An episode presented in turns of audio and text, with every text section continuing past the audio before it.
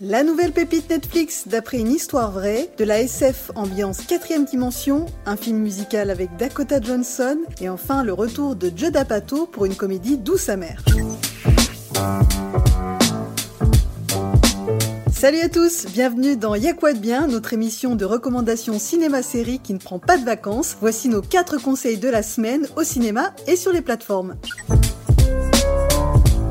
Il était une fois The Vast of Night, une petite pépite de science-fiction produite pour 1 million de dollars et qui nous emmène au Nouveau-Mexique à la fin des années 50 en compagnie d'un animateur de radio et d'une demoiselle du téléphone qui vont tenter de découvrir l'origine des étranges signaux sonores et des appels interrompus dont ils ont capté la fréquence. Alors on pense beaucoup à la quatrième dimension ou à Rencontre du troisième type de Steven Spielberg qui sont des références assez évidentes quand on voit le film, mais les grandes forces de The Vast of Night résident dans sa mise en scène avec des plans séquences à la fois élégant et discret, et sa croyance dans le récit et sa façon de raconter son histoire plus que dans ses effets. Et à l'arrivée, ça nous donne une jolie petite surprise et un baptême du feu réussi pour Andrew Patterson, un réalisateur qu'on va suivre de très près.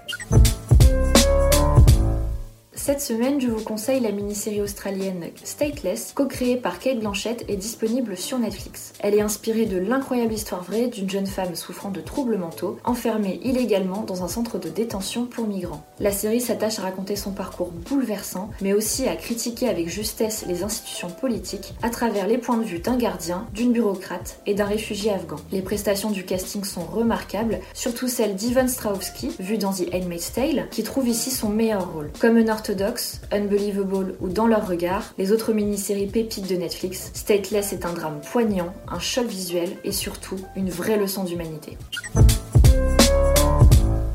Alors moi cette semaine je vous conseille le film La Voix du succès réalisé par Nisha Ganatra qui avait sorti l'année dernière Late Night avec Emma Thompson et Mindy Kaling. Alors cette fois La Voix du succès c'est une nouvelle comédie mais qui s'intéresse au monde de la musique. On y suit le parcours d'une jeune assistante personnelle qui s'occupe d'une grande star de la chanson, une diva un peu capricieuse et qui souhaite parallèlement devenir une productrice. Alors le film est porté par deux excellentes actrices, il y a d'un côté Dakota Johnson et de l'autre dans le rôle de la star Tracy Ellis Ross qui n'est autre que la fille de la chanteuse Diana Ross. Le film fonctionne très bien, c'est une comédie très positive, très feel good, parfaite pour l'été, avec un message assez classique, c'est vrai, celui d'aller au bout de ses rêves, mais qui fonctionne très bien. C'est un film qui est écrit par une femme, réalisé par une femme, porté par des femmes. C'est un film sans prétention, qui est d'une bonne qualité et je vous le conseille vivement.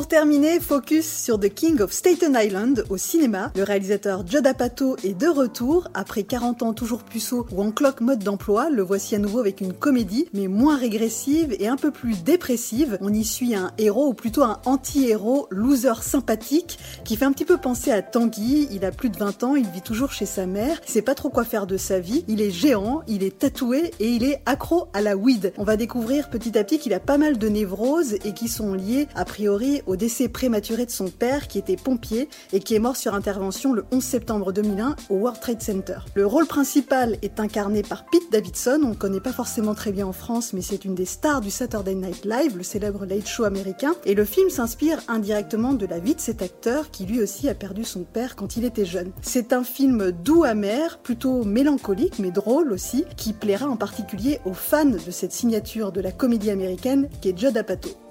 Merci à tous de nous avoir suivis. On se donne rendez-vous très bientôt et tout au long de l'été pour de nouvelles recos cinéma-séries au cinéma et sur les plateformes. Salut